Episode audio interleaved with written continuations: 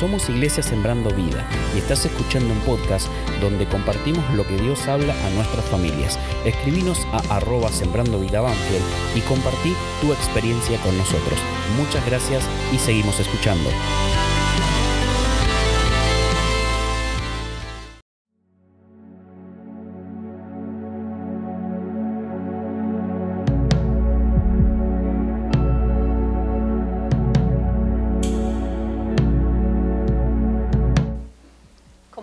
Buenas tardes. Que Dios te bendiga. Quería compartir con vos el Salmo 121 que lleva por título Jehová es tu guardador. Vamos a leerlo. Dice así. Alzaré mis ojos a los montes, ¿de dónde vendrá mi socorro? Mi socorro viene de Jehová, que hizo los cielos y la tierra. No dará tu pie al resbaladero, ni se dormirá el que te guarda. He aquí no se adormecerá, ni dormirá el que, el que guarda a Israel. Jehová es tu guardador, Jehová es tu sombra tu mano derecha. El sol no te fatigará de día, ni la luna de noche. Jehová te guardará de todo mal, Él guardará tu alma. Jehová guardará tu salida y tu entrada desde ahora y para siempre. Este salmo es uno de los salmos más conocidos de la Biblia y mm, si bien no sabemos quién fue el autor, eh, ya en la primera parte nos damos cuenta, o es conocido este salmo como el salmo del peregrino. Eh, las personas cuando tenían la costumbre de ir a Jerusalén a adorar, se encontraban con que cruzaban distintos terrenos, tenían que pasar por campos, por montañas, para poder llegar a Jerusalén a adorar. Eh, si nosotros vemos los primeros dos versículos, eh, pareciera que hay dos personas hablando.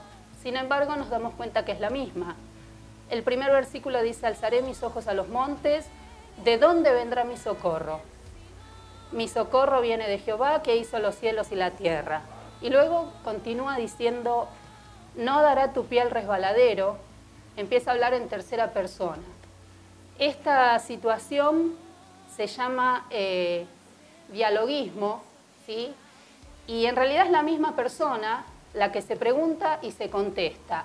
¿No te pasó que alguna vez dijiste, ay, eh, Elisa, ¿qué hiciste? Pareciera que te habla otra persona, sin embargo sos vos recordándotelo a vos mismo, hablando con vos. Bueno, en este caso el salmista eh, se encontraba en la misma situación.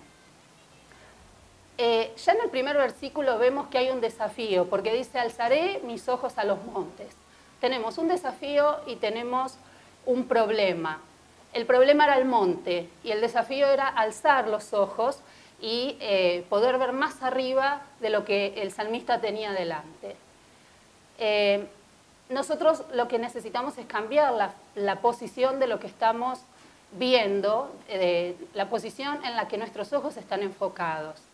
Y había veces en que el eh, el peregrino atravesaba distintos lugares, distintos terrenos que eran pedregosos, eh, eran áridos, ¿sí? Sin embargo, eh, cuando decía voy a alzar mis ojos a los montes, estaba viendo más allá de lo que estaba transitando, estaba viendo más allá de lo que tenía por delante y es importante ver cómo el salmista reconoce que el socorro no viene del monte, sino que viene del que hizo los cielos y la tierra del que está por sobre ese monte.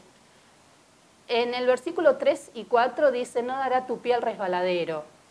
Dijimos recién que los caminos eran pedregosos, sin embargo, eh, Dios nos promete establecer nuestros pies en lugares seguros. También, si seguimos leyendo, dice, Jehová es tu guardador. Dice, no se va a dormir el que te guarda. Eh, acá en este capítulo aparece seis veces la palabra guardador, guardián, guarda, en ocho versículos. Y la palabra que se usa acá para guardián viene del hebreo que es llamar.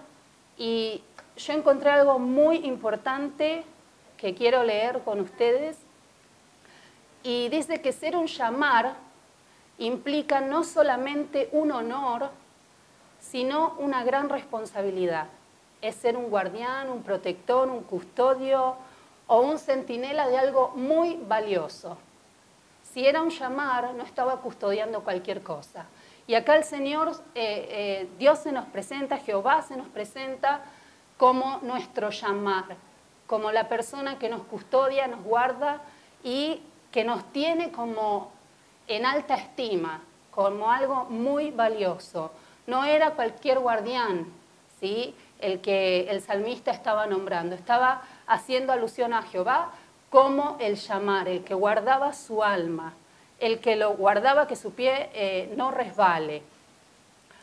Y sabes que el Señor se deleita en cuidarnos, Él se deleita en ser nuestro llamar, en ser nuestro guardador, en guardar eh, nuestra alma. Fíjate que dice, no dará tu pie al resbaladero, no se va a dormir el que te guarda, ¿sí? Dice que va a guardar nuestra alma.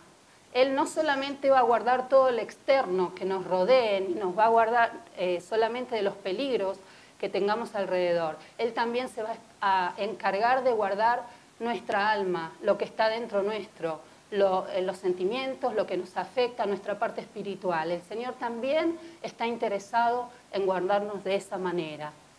Y mm, continúa diciendo el Salmo Jehová es tu guardador, es tu sombra tu mano derecha, el sol no te fatigará de día, ni la luna de noche.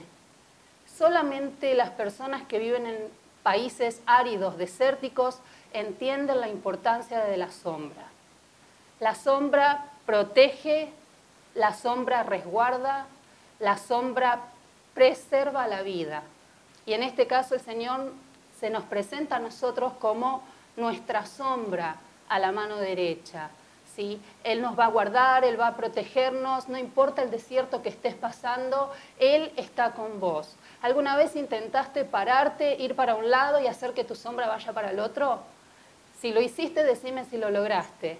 Yo creo que no, la sombra se pega de tal manera, es parte nuestra, se pega de tal manera a nuestras vidas que donde quiera que nos encontremos, esa sombra va a acompañarnos.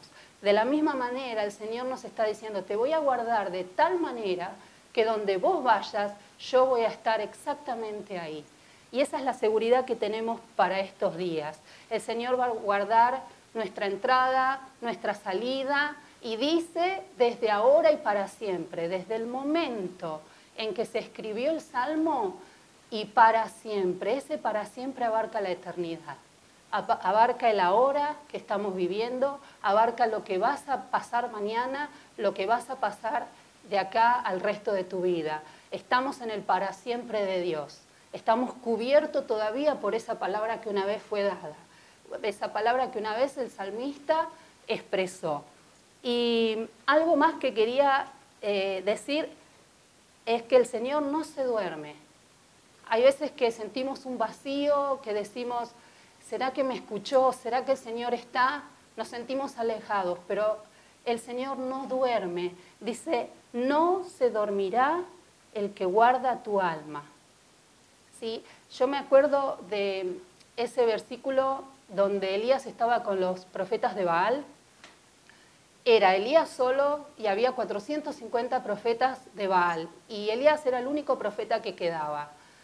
Eh, en ese momento, bueno, todos dijeron, bueno, vamos a ver cuál es el Dios verdadero. Y, Baal, y perdón, Elías dijo, bueno, eh, ofrezcamos un buey y vamos a armar un altar. Eh, así hicieron tanto los profetas de Baal como Elías y dijo, oremos y que descienda fuego y consuma los sacrificios. Y los dejó primero a los profetas de Baal porque ellos eran más dice que los profetas de Baal empezaron a interceder a sus dioses desde la mañana y ya llegado al mediodía, Elías empezó a burlarse, a reírse de ellos y a decir, bueno, ¿qué pasa? ¿Qué onda? ¿Tus dioses dónde están? Y no descendía el fuego. Entonces los profetas de Baal comenzaron a cortarse eh, como para ofrecer más sacrificio, a ver si así su Dios los escuchaba.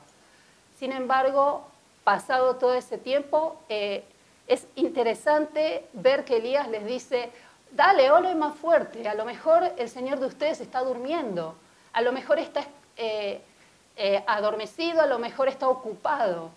Y después cuando le toca el sacrificio a él, el momento del sacrificio, luego de que los Baales no consiguieran nada, los profetas de Baal no consiguieran nada, eh, Elías manda que sobre su sacrificio todavía se volcara agua, se hiciera un, un cantero alrededor y que se volcara agua. Y cuando él clamó al Señor, el fuego que cayó no solo consumió ese sacrificio que él presentó, sino que también, dice la Biblia, lamió toda el agua que estaba alrededor. Entonces, acá el salmista nos dice, no se duerme el que guarda tu alma, no se duerme el que te está cuidando. Entonces, tengamos esa seguridad, no se durmió, no importa lo que estés pasando, no importa si llegaste a la montaña por el norte, por el sur, por el este o por el oeste. La razón es que hoy te encontrás delante de la montaña. No importa si lo que te llevó a la montaña fue una enfermedad, fue la situación de miedo, fue la angustia, fue la depresión, eh, tal vez ser golpeada por, tu marido o tal vez pasar una situación eh, de separación, de angustia, no sé qué te llevó a la montaña, no sé por qué lado llegaste a la montaña. Lo único que hoy sabes es que estás delante de la montaña. Y lo que yo te quiero decir es que el salmista, el salmista dijo en un momento, yo alzaré mis ojos a los montes. Yo no me voy a quedar con la mirada mirando lo que tengo adelante y lo que me impide avanzar. Yo voy a alzar mis ojos a los montes, voy a cambiar mi visión, voy a mirar verticalmente hacia donde se encuentra mi socorro, porque mi socorro viene del que hizo no la montaña, no los cielos, del que hizo todas las cosas que aquí habitan. Él es tu guardador, es tu sombra a tu mano derecha. Y si estás pasando momentos de, angustia, de ansiedad, eh, copia este versículo, Salmo 121, copialo y pegalo en tu heladera, que cada día te puedas recordar como el salmista hacía y te puedas decir, hey, Él no dará tu pie al resbaladero, Él no se va a dormir, él no está distraído de lo que te está pasando, de lo que estás atravesando. Recordátelo como hacía el salmista. Habla con vos mismo, tené un dialoguismo así. Esta es una oración retórica, ¿sí? Hablar y contestarse a sí mismo. Hacelo, pero que siempre puedas recordar que tenés un guardador para esta situación, para este momento, sea cual sea. Cruzá esa montaña porque del otro lado te espera la adoración y la intimidad con el Señor. Que Dios te bendiga. Te invito a que estemos orando eh, por este momento y allá donde vos estés, cerrá tus ojos y clamá, Señor, ayúdame, quiero alzar mi vista a los cielos, quiero dejar de ver la situación que tengo por delante. Llegué acá y era inevitable pero necesito que me enseñes a depender de vos, a entender que mi socorro, mi cuidado no viene de mi entorno, viene del Señor, viene del guardián, viene del llamar de mi alma, del llamar de mi vida, del que me protege como lo más valioso que pueda existir. Señor, entrego mi vida a vos, enséñame a confiar y a descansar. En el nombre de Jesús, Amén. Que Dios te bendiga.